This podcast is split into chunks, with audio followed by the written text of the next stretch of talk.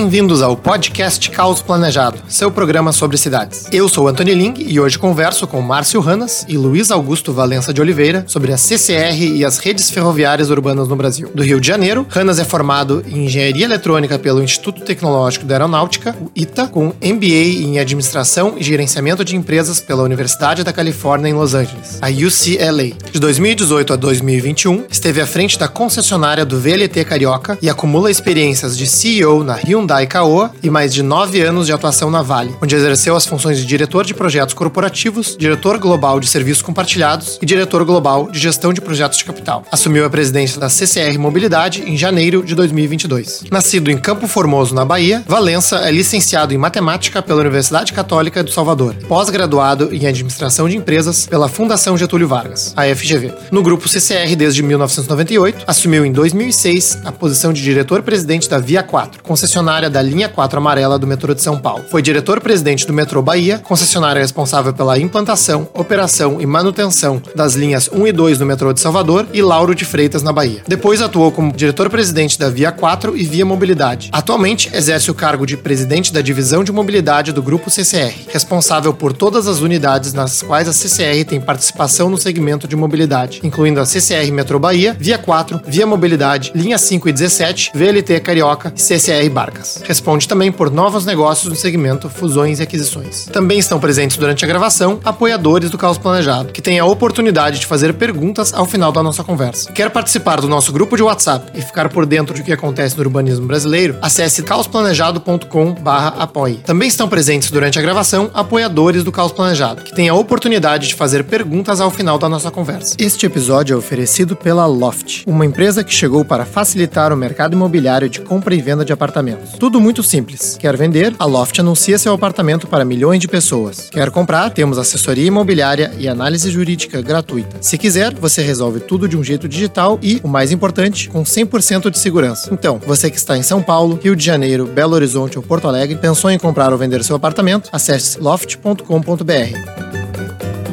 Sejam muito bem-vindos, Valença, Ranas. Uh, um grande prazer ter vocês aqui no programa para a gente falar sobre mobilidade e o desenvolvimento das redes de metrô, principalmente no Brasil, uh, onde a CCR hoje tem um protagonismo. E uh, eu queria, enfim, talvez contextualizar a nossa conversa para muitos ouvintes, perguntando para vocês o que faz a CCR Mobilidade. Bom dia, Anthony. Obrigado pelo convite. É, bom, a CCR ela tem uma série de ativos né, que, que ela opera aqui no, no Brasil é, de mobilidade urbana. É, nós temos é, duas linhas do metrô de São Paulo, que é a linha 4 e a linha 5, que estão em operação. É, nós temos a concessão da linha 17, que ainda não entrou em operação, mas é previsto para os próximos anos. É, além disso, em São Paulo, temos a operação de duas linhas da CPTM, que é o trem do subúrbio, é, que são as linhas 8 e 9. É, na Bahia, nós temos duas linhas de metrô, é, linha 1 e linha 2. É, no Rio de Janeiro temos o VLT Carioca, que são três linhas é, que cobrem ali o centro da cidade. É, e além disso, temos a operação de barcas no Rio de Janeiro, que também faz a ligação basicamente entre Rio, Niterói e Paquetá é, além também da, do trajeto entre Angra dos Reis e Ilha Grande. Não, maravilha. E, e uh, esses são, são, são modelos operacionais diferentes, mas sempre um, uma concessão, correto? É, ou estadual ou municipal. Uh, você poderia comentar um pouco mais sobre esses, esses modelos? É, é aqui em São Paulo é, são concessões do Estado é, de São Paulo. É, nós temos a concessão né, linha 4, linha 5, 8 e 9, como eu comentei, da CPTM é, no Rio de Janeiro, a concessão do VLT é uma PPP, na verdade, né, não é um contrato de concessão pura e simples, é, e é com a Prefeitura do Rio de Janeiro. O, o, o, contrato de barcas é um contrato de operação né, da, dali das, das linhas é, aquaviárias e é um contrato com o governo do Estado. É, e na Bahia, é, é uma PPP também com o governo da Bahia, governo do Estado. Uhum. E, e, nesses contratos, pelo que eu vi no site de vocês e pelo que eu tenho acompanhado, alguns deles são, digamos assim, só para operação das linhas e outros para efetivamente construir a expansão da linha, correto? É, é, uhum. É, acho que no caso do Salvador, né? Uhum. Ou, ou, não sei se em outros também. É correto, Anthony. É, normalmente esses contratos, né, eles começam muitas vezes com uma concessão pura e simples, mas à medida da necessidade que as cidades vão se desenvolvendo, surgem a, a oportunidade de expandir as linhas. Né? E, e, e, normalmente, como você já é o operador daquela linha e, e a extensão exige uma integração sistêmica, né? enfim, que seria difícil colocar dois operadores diferentes na mesma linha, é, o natural é que a própria concessionária faça essa extensão é, e, obviamente, a operação né? da, da, dessa, dessa linha estendida. Tá? Então, é comum nos contratos a gente ter extensões de linhas, né? mesmo que não tenham sido previstas inicialmente tá, na concessão. Uhum, uhum. É, você falou desse ponto de ter diferentes operadoras na mesma linha, né? E até usar esse gancho, porque essa era uma das, das perguntas, né? Se, se nesses casos, uh, em diferentes geografias dentro do Brasil, existe algum modelo de concessão que é, que é repetido ou cada lugar é, é idiosincrático e vai adotar uh, regras diferentes? Uh, eu pergunto isso isso porque né, talvez um dos casos mais interessantes, ao meu ver, é, é o do Japão, né, o de Tóquio, onde, eh, até onde eu saiba, a, a, infraestrutura é custeada pelo poder público e existem, de fato, diferentes operadores privados, uh, ou privados e públicos, uh, concorrendo dentro da mesma infra, né, com, enfim, cada um com seu, com seu trem, com seu vagão, né. É, enfim, é claro que é um modelo muito mais uh, avançado em, termos né, de, de uh, comprimento de malha hum. né, e de e complexidade que a gente tem aqui no Brasil. Mas uh, a minha pergunta era, era um pouco nesse sentido, né? Se, se, se assim, diferentes cidades ou estados estão olhando né, para modelos diferentes ou se é um, basicamente parecido assim no Brasil inteiro. É, é, Antônio, eu não conheço a operação do, do Japão, tá? então não vou conseguir elaborar sobre isso. Talvez Valença é, tenha conhecimento. É, mas os contratos aqui no, no, no, Brasil, cada um ele é um pouco diferente do outro. Né? A gente não tem um contrato é, igual para todas as concessões.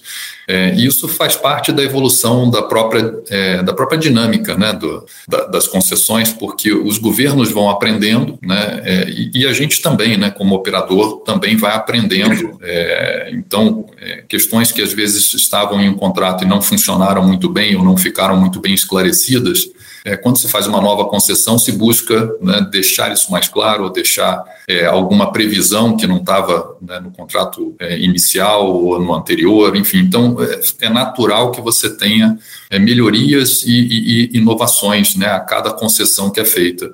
É, e eu te diria que acho que talvez nunca chegue num modelo maduro que, que fique igual dali para frente. Né? Eu acho que vai ser parte aí da, né, da, da, da evolução das concessões você ter esses aprimoramentos até porque as necessidades das cidades vão mudando, né, as necessidades da população vão, vão mudando e, e, vai sendo necessário fazer também os ajustes nos contratos. O Anthony, é, obrigado também pelo, pelo convite. É muito interessante o desenvolvimento desses podcasts né, no caos planejado. É, talvez eu possa complementar aqui o que o Ranas é, já colocou. É, o, o, começo da, das parcerias público-privadas no Brasil, em especial na área de mobilidade, né, começou com a linha 4 do metrô de São Paulo, e lá foi feita uma divisão de investimento. O Estado investiu basicamente na infraestrutura, nos túneis, nas estações, no sistema elétrico, os trilhos, etc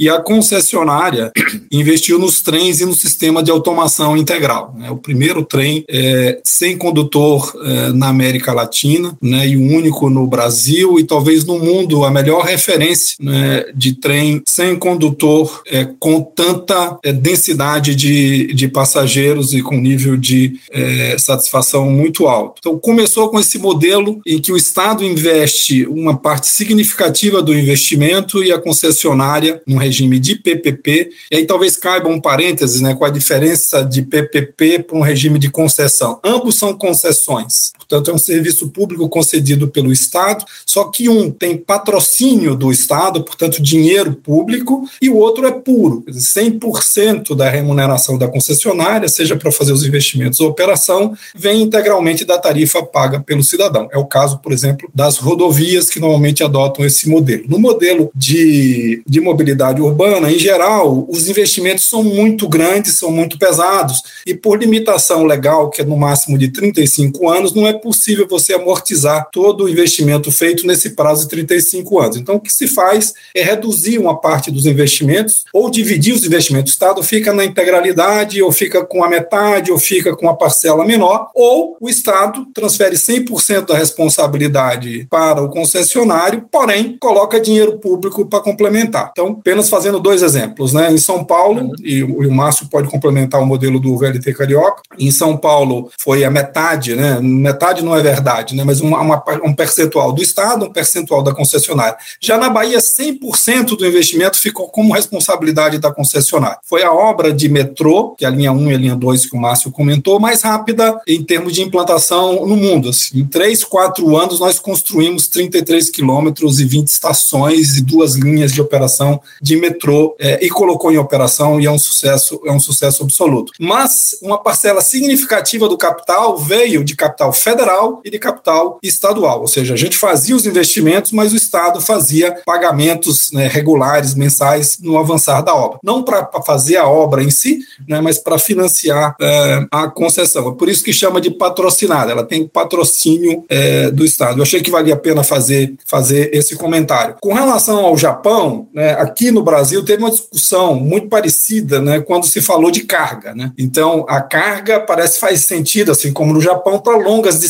Então, você tem longas infraestruturas, você tem uma padronização de bitola, de sistemas de controle, e você consegue compartilhar essa infraestrutura com diversos operadores. Infelizmente ou felizmente, aí não dá para julgar, porque é caso a caso, a infraestrutura de mobilidade urbana, principalmente metrôs, são linhas muito específicas e tecnologia muito específica. É difícil você estabelecer uma padronização e um compartilhamento. Não conheço nenhum lugar do mundo em que metrô né, tenha esse tipo de compartilhamento. No Japão, isso é mais para as linhas de longas distâncias, né, sejam elas metropolitanas ou sejam elas é, aquelas do, do, do, trem de grande, de grande velocidade. Né. Eu acho que eram essas as contribuições iniciais aí. Ah, excelente. Uh, Hannas, tem algum comentário sobre o, o, o VLT, alguma coisa nesse sentido? Só para complementar, então, o VLT ele teve 50, mais ou menos, né, 50% do investimento feito, é, quer dizer, bancado né, pelo governo federal é, e 50% mais ou menos pelos acionistas da concessionária.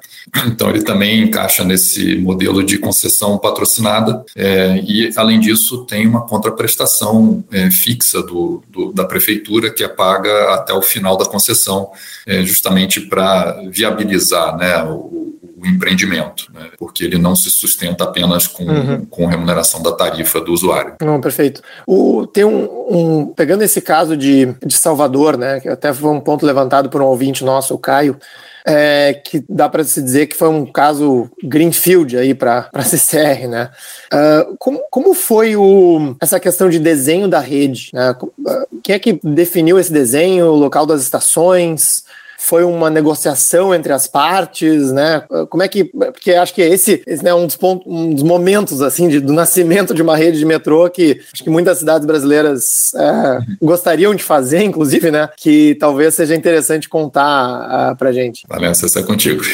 É, então vou lá. É, vou tentar simplificar, é, depois a gente aprofunda se for o caso. É, na verdade, o metrô de Salvador ele teve duas fases. Né? A fase em que o Estado, na verdade, a prefeitura tentou implementar no modelo clássico e ficou lá por muitos anos é, uma tentativa de implantar o metrô e não deu certo. Foi um pedaço da linha 1, é, muito pequenininho, né, tinha apenas quatro estações e aquilo não, não, não progrediu. E, como consequência, isso foi transferido para o Estado. O Estado fez, então, uma, um projeto de concessão patrocinado, né, uma PPP, e a, e a CCR se sagrou vencedora. Em todos os casos, Anthony e, e Caio, aí, o seu ouvinte que perguntou, a, a, nós estamos falando de uma concessão prestação de serviço público. Portanto, isso não é um negócio privado, em que o privado vai lá e escolhe quais são as melhores linhas, onde é que está mais demanda, né, para poder dar mais retorno para o meu investimento. É uma necessidade da cidade, então tem que ser planejado pelo Estado é, e de responsabilidade é, do Estado. E ele concede obrigações para o concessionário. Então, no caso de Salvador, a definição das duas linhas, a extensão da linha 1 e a, e a plenitude da linha 2, foi feito num regime de consulta, né, uma tal chamada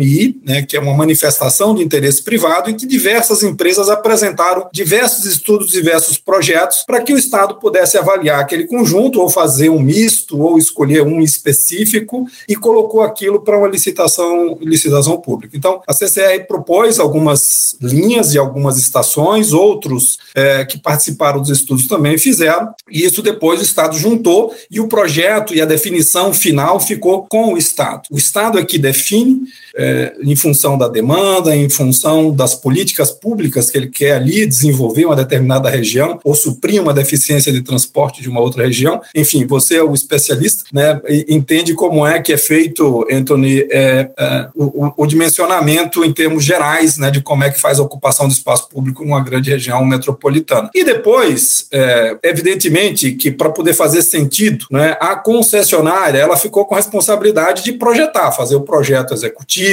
escolher a melhor tecnologia em termos é, de, de, eficiência, de qualidade, de disponibilidade do serviço para o cidadão. E aí, 100% do projeto construção foi feito pela concessionária, desde o do item mais simples, né, do paisagismo, da ciclovia, de tudo aquilo. Então, o Estado definiu os locais e o conceito geral, né, porque é uma política pública, e a concessionária detalhou. Em que pese, tudo isso foi aprovado não só pela prefeitura, como pelo poder concedente, que era o Estado, e a própria participação da, da sociedade. É, um, é uma obra de, de tamanha envergadura que toda a sociedade participou. Então, tinham comunidades de cada região que a gente chegava. Por exemplo, a gente implantou o metrô lá numa avenida chamada Paralela, que liga o aeroporto a, ao, ao, centro, vamos dizer assim, financeiro da cidade de Salvador, e tinha um canteiro central. Naquele canteiro central tinha campos de futebol, tinha ali uma vida né, que, que acontecia naquele canteiro central. Então, nós tínhamos que implantar o metrô dentro daquele canteiro central. Então, não havia jeito de fazer isso sem conversar com a população, conversar com a comunidade. Então, aí fizemos todo um processo de paisagismo e, e tudo mais. Portanto, é um projeto que foi feito a muitas mãos, mas a concepção inicial e original foi feito com base nesses estudos que são elaborados pelo Estado. Não, obrigado, obrigado, Valença.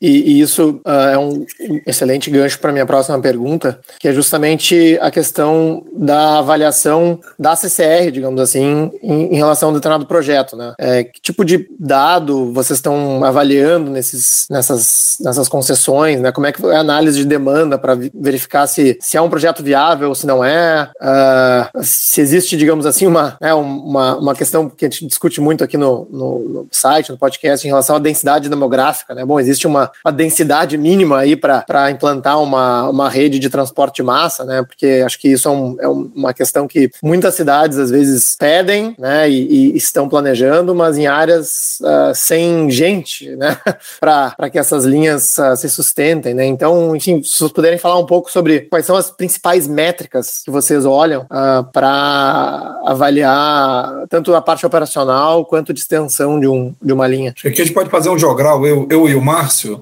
Eu, eu vou falar só um comecinho, Márcio, você, você aprofunda, por favor. É, assim, o, o metrô, principalmente metrô, que é onde a gente tem investido na CCR, são sistemas estruturantes, Anthony. Então, portanto, é, não há que se falar de, de, de um transporte único para resolver uma, um problema de mobilidade. É preciso ter um sistema completamente integrado. Né? E o metrô, normalmente, é a espinha dorsal. Portanto, ele vai é, funcionar se fizer sentido né, ligar é, grandes é, regiões que vão ser alimentados né, linhas de metrô por uma rede mais capilar, né, cada um na sua dimensão, seja por BRT, seja por BR BRS, que são sistemas de ônibus mais estruturados, sejam por micro-ônibus, vans, ou enfim, de, de diversas dimensões, para poder chegar nessa espinha dorsal e, e, e, e, promover essa, essa solução integrada multimodal. Portanto, tem que ter densidade, mas em geral, né, fazendo essa divisão uh, de, de modais para que o metrô, que tem grande capacidade, possa ser aproveitado. Não faz sentido você construir uma linha de metrô para andar com trem vazio. Isso é uma, uma assim, uma irracionalidade por conta do brutal investimento e o custo operacional. Operar um trem de metrô é muito caro, principalmente com a qualidade que a gente oferece, né, de trens limpos, organizados, né, com uma ocupação a, apropriada para atrair o, o, o passageiro. É, então, complementando, né, o que o Valença já, já comentou da questão de, de densidade de passageiros, é claro que isso varia também, né, Valença, se é um trem de subúrbio, se é um, metrô, se é um VLT, né, cada um na sua dimensão, né, então um trem de subúrbio, obviamente, um carregamento maior, né, o metrô, um carregamento médio e o VLT é um carregamento menor né, de passageiros para viabilizar o, o empreendimento. É, mas a gente olha também, Anthony, que eu acho que é importante explorar, é, se é um projeto também sustentável né, do ponto de vista é, ambiental e social, é, e se é um projeto também com segurança jurídica, né, porque são itens também fundamentais, além da, da análise econômica, que a gente precisa avaliar para decidir se faz sentido né, é, a gente investir operar aquele sistema ou não. Certo, mas uh, e, e a, minha dúvida era se tinha, se vocês poderiam detalhar um pouco mais, assim, né, uh, em relação a, puxa, as cidades têm aí uma pesquisa de origem e destino que vocês podem uh, avaliar, né, tem dados de densidade demográfica, socioeconômicos, né, assim, mas assim, se tem alguma métrica, claro, vocês vão avaliar, fazer uma avaliação holística, né, de, de uma série de, de dados e de fatores, mas se vocês puderem detalhar um pouco mais, isso acho que seria proveitoso aí para gente. O, o Anthony, é, é, você tocou no ponto no ponto chave, né? A, resposta é a pesquisa origem de destino, né? Não no conceito tradicional original, porque ela evoluiu muito, né? As metodologias, né? Para o que nós temos hoje aí disponível, mas basicamente é por onde os grandes fluxos estão se movimentando nos grandes no grandes centros urbanos, o que gera um, um, um, um problema de caos é, que envolve é, um, um, repensar é, desse modelo. Né? Uma coisa é a cidade como ela está implementada, que ela gera um conjunto de, de movimentos que a pesquisa de origem e destino é, consegue capturar, né, esses movimentos, os volumes, de onde as pessoas estão indo, para onde elas estão, é, de onde elas estão vindo. No entanto, se você fortalece esses movimentos, né, e se esses movimentos não são adequados para a ocupação do espaço urbano, você está consolidando uma situação que poderia ser modificada. Então, existem, é, no Brasil tem sido assim, ou seja, o metrô está refém do, do, do, da expansão urbana que não levou em consideração o metrô. Né? Mas a gente já viu alguns movimentos, como por exemplo na linha 4, de indução ao contrário. Dizer, o metrô chega e gera um movimento adicional diferente daquele, daquele originalmente, porque a pessoa começou a construir ali. Aconteceu no Largo da Batata aqui em São Paulo, aconteceu na Vila Sônia, imagino que no VLT lá no Rio de Janeiro também o Márcio possa, possa colocar, e gera é, é, novas, novos movimentos, novos fluxos de passageiros, porque o metrô eh, chegou naquela região. Mas eu conheço um case muito interessante que quando a gente começou a Via 4, que foi o case lá de Singapura. Singapura é o contrário, que eu acho que é o modelo, se a gente tivesse é, num estágio mais avançado, poderia ser, poderia ser pensado. Que o, o metrô ele é um indutor né, do, do, do desenvolvimento de uma região é, metropolitana. Então, portanto, se você quer reorganizar os espaços urbanos, reorganizar os fluxos, colocar o emprego mais próximo do, de onde mora o cidadão, ou se a solução é concentração das grandes cidades para poder você ter serviços né, de, em maior escala, hospitais, escolas, etc. e tal, no centro, o Estado vai fazer uma escolha né, de como é que deve ser o desenvolvimento. E o metrô poderia induzir esses fluxos. Então, ao invés de você fazer uma pesquisa origem-destino, você gera as origens e os destinos é, implantando. Foi assim que aconteceu em Singapura. Eu fui numa linha é, de metrô em Singapura, que era uma linha a, a automática, é, e, e lá tinha alguns ramos, né, que eram é, uma espécie de, de, não era exatamente monotrilhos, mas era um pequeno sistema de transporte sobre trilhos, né, sem condutor, né, que eram umas, umas artérias que saía dessa linha principal, e eu digo, olha, poxa, tem estação aqui no meio do mato. Ele diz, não, pois é, aqui vai ser construído um conjunto de bairros, né, aqui vai ser construída a escola, aqui vai ser construído o supermercado, aqui vai ser construído uhum. é, um shopping center, né, e tinha estações que estavam dentro de condomínios. Eu fiquei dentro de uma estação que estava debaixo de uma piscina de um condomínio. Então, é, existe é, essas duas é, situações. Mas aqui no Brasil, rigorosamente, é, o, o, a população ocupa o espaço, talvez com alguma intervenção do Estado, mas menos né, do que o que deveria ser o, o apropriado, e aí, portanto, o modelo que tem hoje é de pesquisar para onde é que essas pessoas estão indo, de onde elas estão vindo, e colocar os sistemas de transporte das suas diversas capacidades para atender este, este fluxo. O Estado faz isso e a CCR, nos estudos que faz de viabilidade dos projetos, testa para ver se aqueles estudos são confiáveis ou não, porque uhum. Os projetos são de longo prazo. Então, né, Márcio, assim, você não vai entrar no negócio com a demanda de hoje. A demanda da linha 8 e 9 é uma, mas daqui a 10 anos, com os investimentos que nós vamos fazer lá, com melhoria da qualidade, será outra demanda. Mas será que a demanda vai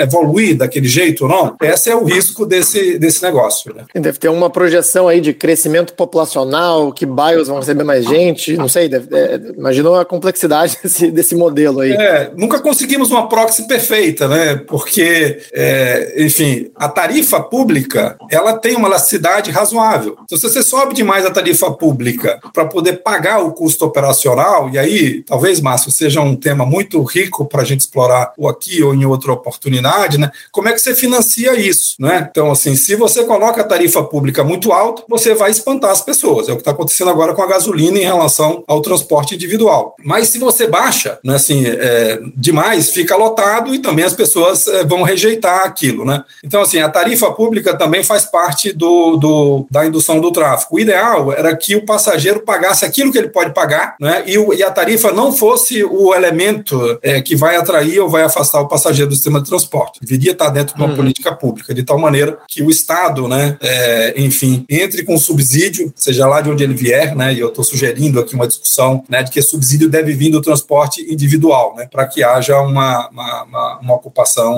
a, apropriada do transporte público. Né? É, acho que o, o, exemplo do VLT também, né, Valência, é um exemplo interessante porque o VLT ele não é só um, um, um transporte público, né? É, ele é um indutor de desenvolvimento, né? Ele foi implantado com esse objetivo e com essa característica, porque você tinha no Rio de Janeiro a região portuária, que era uma região que estava muito degradada. Estamos falando de mais ou menos 8 milhões de metros quadrados é, de área disponível do lado do centro financeiro e comercial da cidade é, e que estava né, baixamente é, populado né, é, e muito degradado. Então, a ideia também de implantar o VLT no centro da cidade e levando ele até a região portuária, é, também tinha e tem o objetivo de desenvolver a região portuária, atrair moradias para essa região né, e aproximar a moradia das pessoas né, dos empregos. Né? No, no, na cidade do Rio de Janeiro, 70% dos empregos estão no, ou estavam antes da pandemia, pelo menos no centro da cidade, e apenas 5% das moradias né, é, estavam no centro da cidade. Então, você trazer essa população para morar ali próximo, na região portuária, né, é, próximo dos seus empregos, é, faz todo sentido do ponto de vista de política de desenvolvimento urbano, né, é, diminuindo o deslocamento, inclusive pendular das pessoas né, na, nos períodos aí da manhã e, da, e do final da tarde.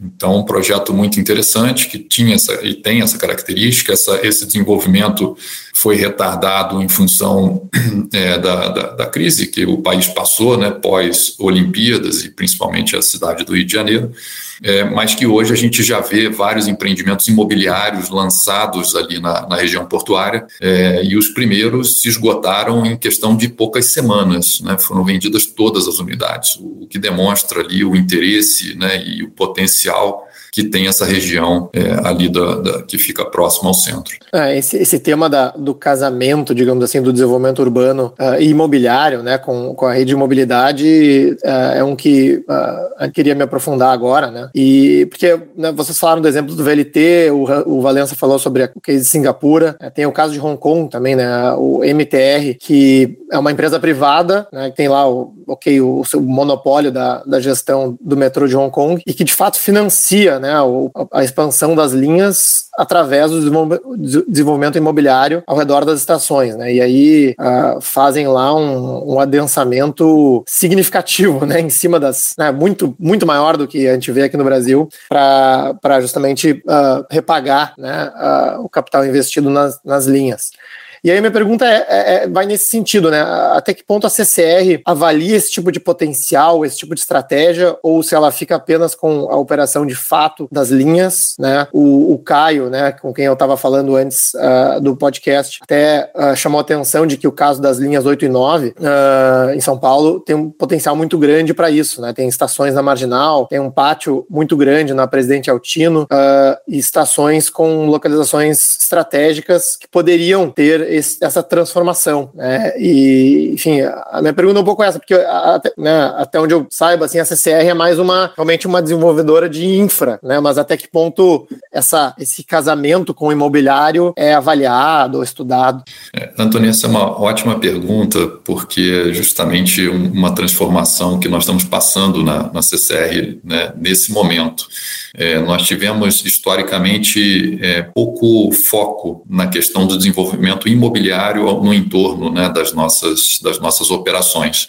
É, mais recentemente, é, inclusive, contratamos um profissional específico desse mercado, é, justamente para poder explorar todo esse potencial que existe né, é, no entorno das nossas estações. Você ressaltou bem, né, linhas 8 e 9 tem muita área disponível, com potencial de ocupação interessante por, por diversas atividades, é, o que além de trazer também retorno né, para o investimento que nós estamos fazendo nas linhas 8 e 9, ele também aumenta a demanda né? porque a, na medida em que você vai trazendo outras operações é, que aglomeram pessoas, né? sejam supermercados, sejam shopping centers, sejam né, é, conjuntos de restaurantes, é, enfim, todo, todo esse, né, é, é, esse, esses equipamentos aí urbanos que que trazem grande concentração de pessoas ajudam também no, né, no, no, enfim, no fluxo de passageiros nas nossas linhas. Então, é um, né, um tema que faz todo sentido e, e que a gente tem é, cada vez mais é, é, olhado né, e buscado esse desenvolvimento. É claro que muitas vezes essas áreas do entorno não nos pertencem, né? então é, a gente também tem algumas limitações né, do que a gente tem de área disponível para explorar no entorno das nossas operações, mas, mas esse é um, um olhar é, novo e especial que a gente está dando também para né, trazer não só maior retorno, mas também maior comodidade para os passageiros, né? porque toda vez que você traz um serviço né, e coloca ele do lado da, da nossa linha ou dentro da nossa operação, é, esse também é um serviço para a população, né, que, que ajuda também no seu dia a dia.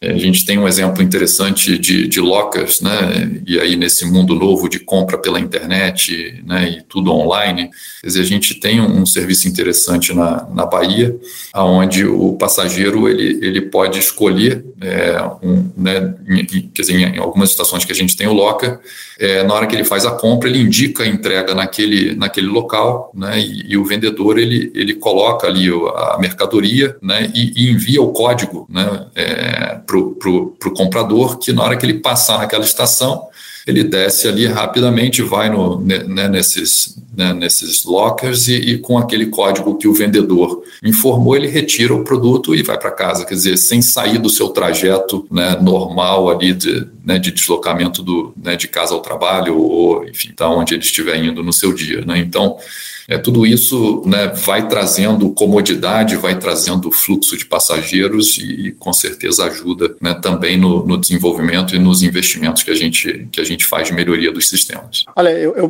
particularmente fico muito feliz com essa, né, de saber que vocês estão olhando para isso, né, que isso está começando a mudar.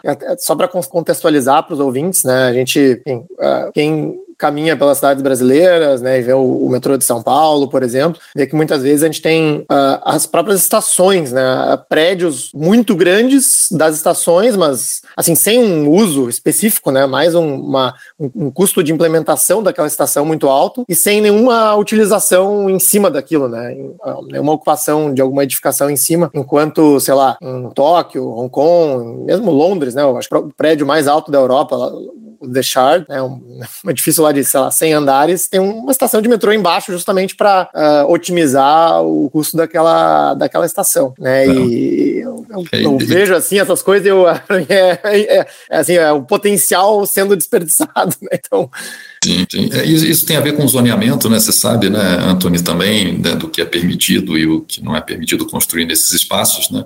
Mas um outro item que é importante também é porque muitas vezes esses empreendimentos imobiliários, é, o tempo de, de retorno do investimento, ele, ele é, extrapola o, o prazo da própria concessão. Né? E, isso até pouco tempo era um limitador, né? porque, enfim, toda vez que você olhava também para o empreendimento imobiliário, você tinha que calcular esse retorno dentro do, do prazo que você tinha né, de concessão, é, mas em alguns casos a gente já conseguiu é, aprovar né, com o poder concedente é, que a gente possa fazer o empreendimento imobiliário em prazo superior ao prazo da própria concessão. Né? Então, isso também é uma das, né, das travas que a gente tinha e que agora tem sido superadas é, para poder viabilizar né, é, também esse desenvolvimento. Uhum, uhum. E você falou né, do, da questão do zoneamento, então, assim, essa questão de política urbana, plano diretor, né? A gente teve a mudança do plano diretor de São Paulo alguns anos atrás, justamente para levar uh, ou incentivar o adensamento ao longo desses eixos, né? Isso é uma questão que vocês acompanham dentro da CCR, né? assim, ah, vem com olhos positivos ou né, tentam eventualmente uh, conversar com o poder público em relação a isso, né? Como é que é esse tema, assim, do, do zoneamento dentro da empresa? Então, eu só queria colocar aqui para os nossos ouvintes aqui do podcast, né?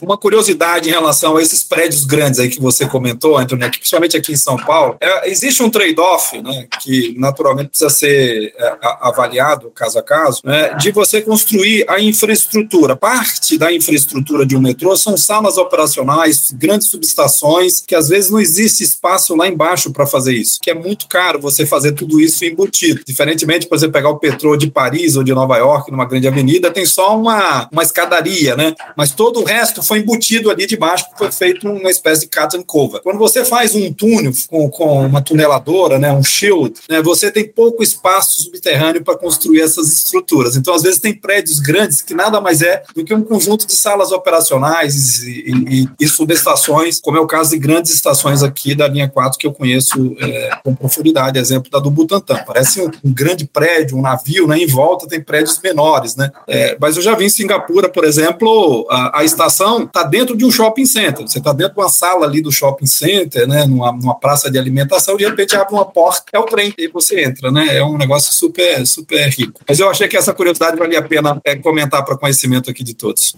Ah, legal. Com relação ao zoneamento, é, Antônio, a gente não tem uma participação ativa, né, é, com relação à discussão de zoneamento nas cidades. É, acho até que essa é uma questão né, do poder público é, que deveria aproximar muito mais né, as secretarias de urbanismo das secretarias de transportes. Né? É, a gente vê pouca interação nessas, né, nessas secretarias é, para justamente promover né, o que a gente estava comentando de, de casar o desenvolvimento urbano com o desenvolvimento da rede de transportes da cidade ou do estado. Né? Então, eu, eu, pelo menos sinto um pouco de falta nesse, nesse esse alinhamento é, e especificamente a gente aqui não acompanha tão de perto a questão do zoneamento das cidades. Não, tranquilo. Uh, mudando um pouco o, o, a marcha aqui, né, o, o tópico, é, o Hannas tinha comentado do, do VLT do Rio de Janeiro e uma questão que, que eu, eu a gente ouve muito na discussão sobre a escolha de modo de transporte é o, o comportamento né, das pessoas em relação a, a, ele. Né? O próprio Valença tinha dito assim: bom, depois que uma rede é implantada, a própria demanda muda a partir daquela nova, né, daquele novo, novo uh, nova opção, né? Nova opção, exato, né? Então, uh, uh, e aí eu vejo algumas pessoas dizendo, bom, o VLT é melhor do que o BRT, porque as pessoas, digamos assim, vão estar mais propensas a usá-lo, né? Mas também é, um, é, uma infraestrutura mais cara, né? Então, é, e aí o debate às vezes fica meio nebuloso, né? Porque parece quase uma questão de, de, de né? Uh, o critério técnico parece que às vezes sai pela janela quando a gente começa a colocar alguns fatores comportamentais ambientais um pouco mais subjetivos, né? Tipo, ah, sei lá, fica mais bonito na cidade o VLT, então a gente vai escolher um VLT por causa disso, né? Ah, como que vocês avaliam essas, essas escolhas, né? Ou, ou, ou, vocês não avaliam e, na verdade, quem define é o poder público e vocês só vão lá e, né, e executam, né? Porque, enfim, é uma dúvida que eu, que eu tenho e, e vocês estão, de certa forma, envolvidos né, na, na implementação dessas, desses modos. É, Antônio, a gente muitas vezes participa das PMIs, né, que são processos aí é, anteriores à própria licitação, e a gente busca influenciar, né, justamente com análises técnicas é, de qual a melhor solução para aquele, né, para o que se propõe, né, para a cidade ou para o estado. É, é, claro que cada modal ele tem um papel específico, né, a cumprir na, em toda a rede de transportes urbanos é, e metropolitanos. É, e, e, e, não existe, em tese, né, pelo menos tecnicamente, uma concorrência entre BRT e VLT, porque as capacidades né, e, e o que justifica a implementação de um ou outro, tecnicamente falando, é, são diferentes. Né? Então, quer dizer, você tem situações em que um BRT ele é mais apropriado, né, em função do carregamento, em função da, da, da dinâmica da cidade, até da, da, infraestrutura que já existe. É, em outras situações, né, o VLT vai ser mais, né, mais apropriado.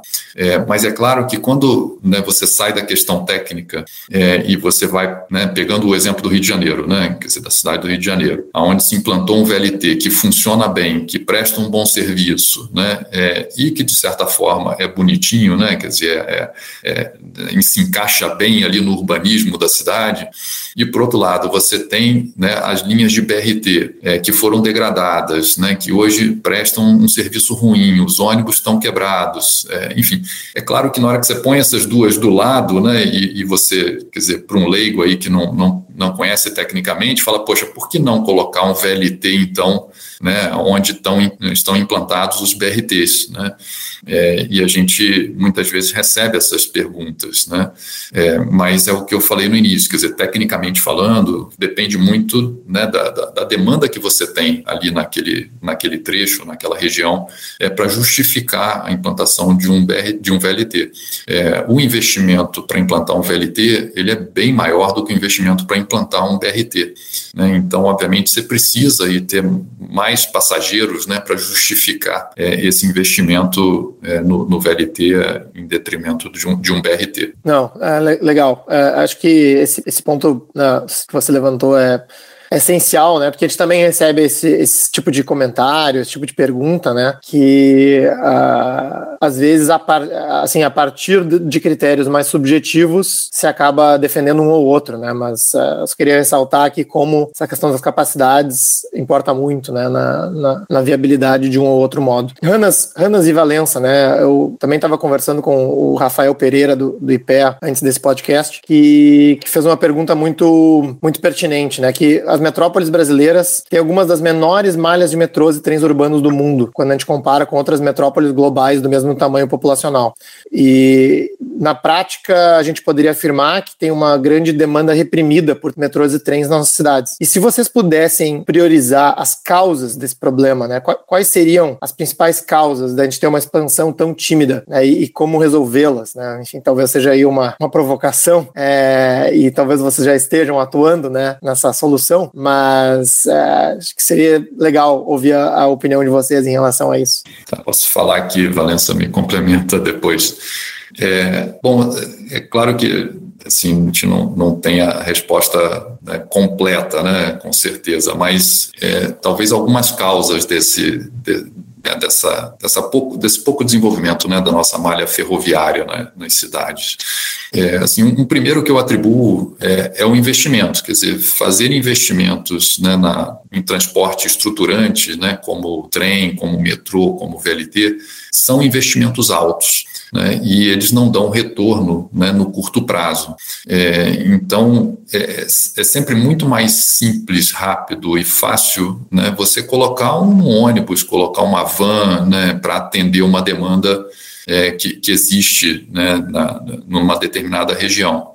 É, então, é, acho que por uma falta né, de, de, um planejamento de longo prazo né, e de investimentos né, de, dizer, com, com, com, retorno no longo prazo é, que seja entendido como, como a melhor opção para as cidades, é, acabaram ficando de lado. Né? Um, um, segundo motivo que eu acredito é que, na maioria dos casos, é, o, transporte público ele é bancado só por passagem, passagem né, por tarifa do passageiro. É, e, e, e, esses sistemas é, né, com, com, investimentos maiores, dificilmente eles retornam só com a tarifa do passageiro, é, o que exige, então, ou, ou um subsídio né, do, do, do, governo aí do Estado é, com relação à tarifa, é, ou que o próprio governo, o Estado, faça o investimento todo daquele, né, daquele modal. É, e a gente sabe né, da dificuldade que, que, que, enfim, que as prefeituras e os governos de estados têm é, de, de, de, ter recurso é, disponível para fazer investimentos estruturantes. Né? É, então, na hora que ele tenta transferir isso para o privado, você esbarra na questão né, da, da tarifa aí que não remunera é, esse tipo de investimento. Quer dizer, a tarifa sozinha não remunera esse tipo de investimento. Então, isso limita né, as, as possibilidades que você tem desse desenvolvimento. E, e, um outro ponto, Antônio, que eu acho importante também, assim, não adianta só investir no metrô, no VLT, né, ou no trem e colocar ele para funcionar e não revisar a malha é, de transporte urbano como um todo, né, porque você, você não pode colocar uma linha dessa e deixar né, outros modais concorrendo com essa linha. Quer dizer, essa linha é para ser uma linha estruturante, né, ela é para ser alimentada nas suas, nas suas pontas, aí, nos seus, né, nos, na, nas suas estações, é, e ela fazer o transporte de massa. Né? Mas o que a gente vê também em muitos casos é que coloca uma linha é, estruturante, mas não reorganiza todo o restante né, da, da mobilidade urbana. E a gente esbarra num problema é, recorrente nas regiões metropolitanas, que é a ausência de uma autoridade autoridade metropolitana, né, que poderia olhar para toda essa malha né, de ônibus que vem de, uma, de um município com destino a outro, né, e, e olhar isso de uma forma integrada para falar, tá bom, então eu vou, vou reorganizar essas linhas, né, essas linhas vão alimentar um sistema troncal e esse sistema troncal vai fazer o transporte. Né? Então, a ausência também desse olhar mais amplo, né, metropolitano, ele também dificulta é, você viabilizar a implantação desses, desses modais estruturantes né, sobre trilhos. É, então, para mim, esses são os três pontos principais é, que, enfim, que fazem com que a gente não tenha uma malha tão bem desenvolvida quanto poderia. Ô, ô Márcio e Anthony, talvez eu possa é, complementar aí, eu acho que o Márcio tocou nos pontos é, realmente relevantes e, é, e eles explicam com essa dificuldade né, de expandir a rede e até de implementar novas é, redes é, onde, onde absolutamente é, é necessário. Aqui tem um complemento importante que é a questão da visão de Estado e da visão de governo. É importante isso. É, no Brasil, a gente troca de governo a cada dois anos, né?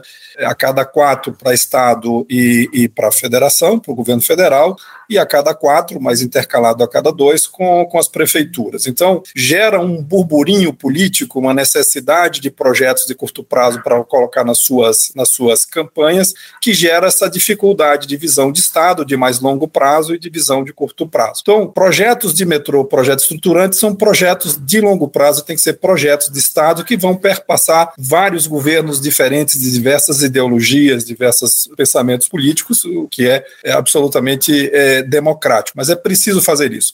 E outro, é, essa questão que o Márcio colocou, da dificuldade é, de financiar um projeto desse, vem também do sistema tributário, sistema de arrecadação é, do, nosso, do nosso país, em que a maior parte do dinheiro vai para o governo federal, são repassados para os estados, e os municípios absolutamente não têm capital. Então, é uma tentativa, eu diria que irracional, colocar o município para ser responsável por desenvolver soluções de infraestrutura. Não tem dinheiro. E o Estado, é, por si só, sem poder organizar essas regiões metropolitanas, como o Márcio falou, da autoridade, também não consegue. Então, assim, é preciso mudar né, é, instrumentos é, na legislação para fazer com que o governo federal assuma efetivamente a responsabilidade de induzir o desenvolvimento dessas grandes regiões. Já tivemos aí o Ministério das Cidades e uma série de outras iniciativas super importantes, né, tem linhas de financiamento importantes, tanto do BNDES quanto naquela época da Caixa Econômica, para colocar para os estados e os estados estados organizarem os municípios, os municípios, né, efetivamente terem um papel complementar, mas não um papel de protagonista né, no desenvolvimento de uma infraestrutura que perpassa vários, vários municípios. Então é uma questão para discussão muito, muito complexa, mas fundamentalmente é a forma de financiar. E o governo federal, exceto nos últimos tempos, que promoveu esse grande desenvolvimento, tem participado quase nada com, com, com capital. Né? Quem tem se endividado para fazer esses grandes projetos de infraestrutura são os estados. Isso não faz sentido algum. Né? E, e, portanto, o que o Estado brasileiro faz, né, a federação faz com os aeroportos, faz com as rodovias, deveria fazer com as ferrovias, ainda que nas regiões é, metropolitanas. Não, obrigado, Valença e Hanna. Né? São é um conjunto de fatores aí, né? E vocês falaram do, tanto da questão do, do risco jurídico, né, da continuidade de um, de um projeto Estado, como capacidade dos municípios pagarem. Isso me lembrou a notícia aí que eu tenho acompanhado do, da Prefeitura de, do Rio de Janeiro com o contrato do VLT do Rio, né? Pelo menos até algum tempo aí estava anunciado que não estavam repassando os valores para a CCR, né? Que, enfim, imagina o tamanho da dor de cabeça que o, que o, que o Ranas aí deve ter passado, né? O Ranas e o, Mar, o Valença devem ter passado nesse, nesse episódio. Mas agora, enfim, eu imagino que é, né, esteja, isso esteja se encaminhando para uma resolução. Sim, é, Antônio, nós no dia 29 de março né, assinamos aí os aditivos com a prefeitura é, que reequilibram o contrato, né, então reequilibra toda a dívida. Nós ficamos mais de dois anos sem receber essa contraprestação é, do município, né, então você imagina, né, quer dizer, se a gente fala que o, que o VLT né, foi feito uma PPP justamente porque a tarifa do, do usuário não remunera, né, nem a operação, né? É, ficar dois anos sem receber a, a parcela do, do, município é um, realmente um, um, estrago muito grande, né? Na, é, financeiro na concessionária. É, então, dia 29 de março, como eu falei, a gente assinou o aditivo que reequilibra esse contrato. Né, é, e, e, incluiu também, através desses aditivos, uma extensão do VLT, um terminal intermodal né, que vai conectar o VLT ali no, na região da, da, da rodoviária, né, ali no terminal é, onde funcionava o gasômetro, é, com o BRT Transbrasil né, que, que, que, é o, são pontos importantes, né, o que a gente falou, quer dizer, não adianta você colocar um modal desse e não interligar ele com os outros modais alimentadores, né, é, e, e, esse, e essa construção do, do terminal de integração gentileza é, tem justamente essa finalidade, né, de fazer a integração é, da, da, do transporte de BRT que vem ali pela Avenida Brasil e, portanto, traz né, os passageiros da Zona Oeste, da Zona Norte da cidade, é, além dos passageiros da região metropolitana também, da Baixa Baixada, da Baixada Fluminense é, interligar ele com, com VLT ali na, na entrada, né, quer dizer, no limite ali da, da entrada da região portuária, é, para que esses passageiros cheguem até o centro da cidade é, de forma confortável, né, enfim, com uma integração de boa qualidade. É, eu, eu vi essa notícia da extensão e, e, achei muito legal, né, porque, enfim, mesmo após de um, um episódio assim, uh, que poderia ser traumático, né, vocês estão dizendo assim, não, não só a gente vai continuar operando, como a gente vai ainda aumentar o investimento nessa, nessa cidade, né? Eu achei, achei super legal essa, esse episódio. Espero que, espero que dê certo. É, não, isso demonstra, né, a, assim, a, a, confiança e a intenção da CCR, né, de, de, de, de contribuir, né, para que as soluções de transporte urbano é, funcionem e sejam sustentáveis, né? Então, o investimento ele vem também com esse propósito, né, Antônio, de justamente fazer essa integração é, que é importante para o sistema. Né? Então, ela vem para viabilizar, né, no longo prazo também a concessão. Uhum. O, o Anthony, Márcio, assim, esse negócio não é para amador, né? O, um projeto dessa magnitude que se mete em transporte público estruturante, né, de alta capacidade, como metrôs, VLTs e trens é, metropolitanos, é preciso ter uma visão do longo prazo. Então, teremos governos que irão passar ao longo desses longos prazos, né, com mais ou menos apoio, né? Esperamos que os que apoiem, né, sejam aqueles que vão ser reeleitos, né, e aqueles que fazem, enfim, é, mandatos muito focados no curto prazo, que não privilegiem né, esses desinvestimentos é, de longo prazo, enfim, não é, sucumbam de alguma, de alguma maneira. Mas a CCR não, a CCR não pode entrar num projeto desse imaginando né, que tem ali uma visão pontual de um governo super pró é, aquele projeto e depois lá na frente aquele governo entra um outro e, e, e muda tudo. Nós temos que ter projetos, como o Márcio falou, que vai modificar é, o futuro das grandes regiões metropolitanas e que façam sentido. Então a CCR não participa de projetos projetos que não façam sentido. E você conhece certamente, olhando pelo Brasil, vários projetos de desenvolvimento de infraestrutura que foram feitos com outras lógicas, não com uma lógica sustentável, que não deram certo e nós não estamos lá. Né? Então, o uhum. VLT Carioca é um exemplo do que faz sentido existir, né? e nós estamos lá e vamos, e vamos ficar. Né? Apesar de todas as dificuldades que a gente tem passado lá, certamente né, a gente vai encontrar o caminho. Né? Espero que com esse governo, que demonstrou né, vontade de fazer isso, né, e acreditamos é, é, nisso, mas se isso acabar não se concretizando, virão outros e a gente vai continuar lá no projeto. A certeza que a gente assina contrato de 30 anos, a gente vai ficar os 30 anos. Quantos governos vão passar por ali, dá para fazer a conta. Maravilha. Uh, Valença e Ranas, uh, eu sou eu, as minhas perguntas ficam por aí. Eu só vou fazer uma pergunta para vocês que o Davi, um dos apoiadores, fez aqui pelo chat, que talvez seja aí uma, um complemento em relação ao, ao que eu já perguntei antes. É, ele pergunta: vocês poderiam elaborar um pouco melhor como são feitos os planejamentos financeiros de médio e longo prazo? Como é feita a previsão de demanda, por exemplo, diante de mudanças demográficas? Por exemplo, envelhecimento da população. Como são avaliadas alterações no serviço, como extensão da linha, aumento de frequência, redução de tempo de viagem? Viagem, alteração de tarifa, melhoria de conforto, etc. A gente falou um pouco sobre isso já, né, mas se tiverem algum comentário adicional, uh, por favor. Vanessa, acho que você teve mais experiências aí em desenvolvimento dos projetos do que eu, talvez consiga. Eu, eu, eu diria que, uh, no fundo, no fundo, as grandes mudanças uh, econômicas e, e, demográficas nos grandes centros, elas também não acontecem de maneira muito instantânea. Então, tem um, um círculo virtuoso, que é o, os projetos onde a gente procura participar, em que a, a, a existência de mais qualidade e de melhor é, serviço, ou mais serviço, na verdade, né, ela acaba induzindo. Então, há, há, um processo de autossustentação. Quando o projeto começa bem, assim, tudo vai se desenvolver de um jeito favorável ao projeto. É nisso que a gente acredita. Porque também, mas também não dá para imaginar. Pode acontecer, eventualmente, fenômenos né, que modificam aquela lógica e certamente vai ser difícil de manter um projeto dessa natureza. Lembrando, isso aqui é um, é um, é um transporte público, então não dá para você investir e desinvestir como você faz eventualmente com hotéis, como você faz com restaurantes, como faz com outros negócios efetivamente privados. Não dá. Você entrou, você vai ficar até o fim, tá, cara? Então não é, como eu disse, não é, não é para amadores. Então você tem que ter um fluxo de capital intenso no, no começo. Então tem que ter capacidade realmente financeira muito pesada no começo,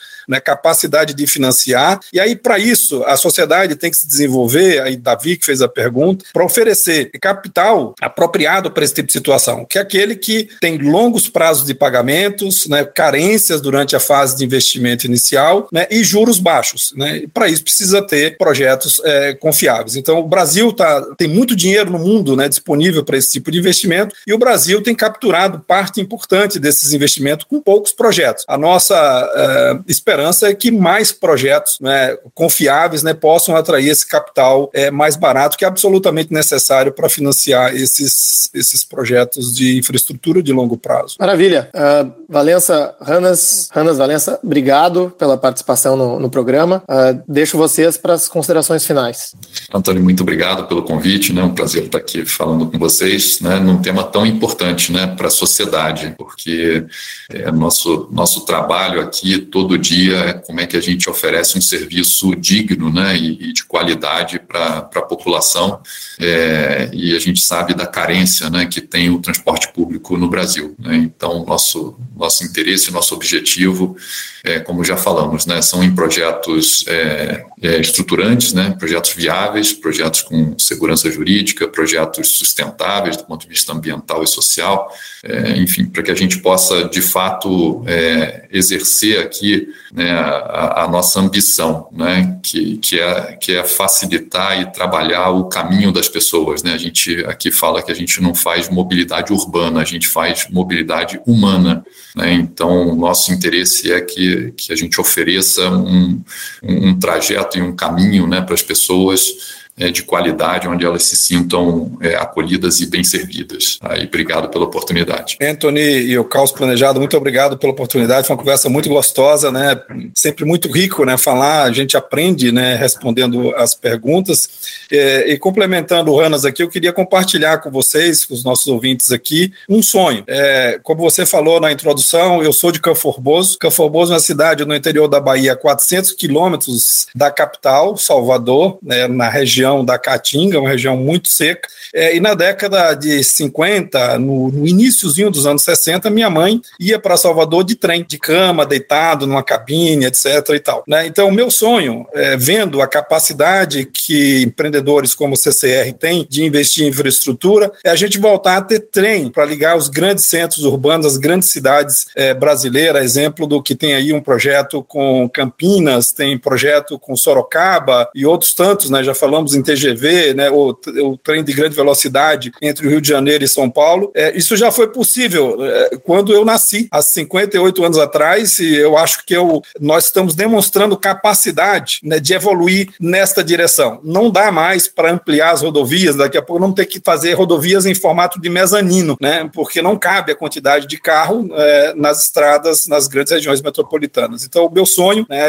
utilizar todo esse nosso papo que, que mostra que é viável fazer investimentos seguros de infraestrutura a longo prazo e possamos voltar a ter no Brasil trem de transporte de passageiro nos grandes centros urbanos e depois expandindo aí para ligar entre os grandes centros urbanos. É, muito obrigado e deixo aqui uma pauta provocativa para vocês no futuro, que é a questão do subsídio público, né? E falarmos é, o que, é que a pandemia revelou em relação a este, a este tema. Como financiar o transporte público, eventualmente, né, trabalhando ali a questão do transporte, o incentivo ao transporte particular. Né? Ao invés de abrir novas ruas e avenidas, né, restringi-las e ampliar o transporte público de um jeito planejado e organizado, né? ao invés do caos que nós temos aí é, de ocupação irregular né, nos nossos grandes espaços públicos. Um grande abraço. Muito obrigado. Não, obrigado. A taxa de congestionamento é, um, é amplamente defendido aqui no, no caos planejado,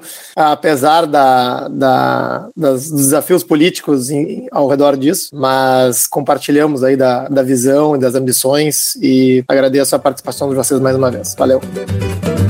Nesse episódio, conversamos com Márcio Ranas e Luiz Valença. Se você gostou desse episódio e quer ficar por dentro de o que acontece no urbanismo brasileiro, apoie o nosso projeto e participe do nosso grupo de WhatsApp. Acesse caosplanejado.com apoie. A nossa edição de som é feita pelo Cristiano Botafogo. Obrigado por ouvir o podcast Caos Planejado e espero vocês no próximo episódio. Este episódio é oferecido pela Loft, uma empresa que chegou para facilitar o mercado imobiliário de compra e venda de apartamentos. Tudo muito simples. Quer vender? A Loft anuncia seu apartamento para milhões de pessoas. Quer comprar? Comprar, temos assessoria imobiliária e análise jurídica gratuita. Se quiser, você resolve tudo de um jeito digital e, o mais importante, com 100% de segurança. Então, você que está em São Paulo, Rio de Janeiro, Belo Horizonte ou Porto Alegre, pensou em comprar ou vender seu apartamento? Acesse loft.com.br.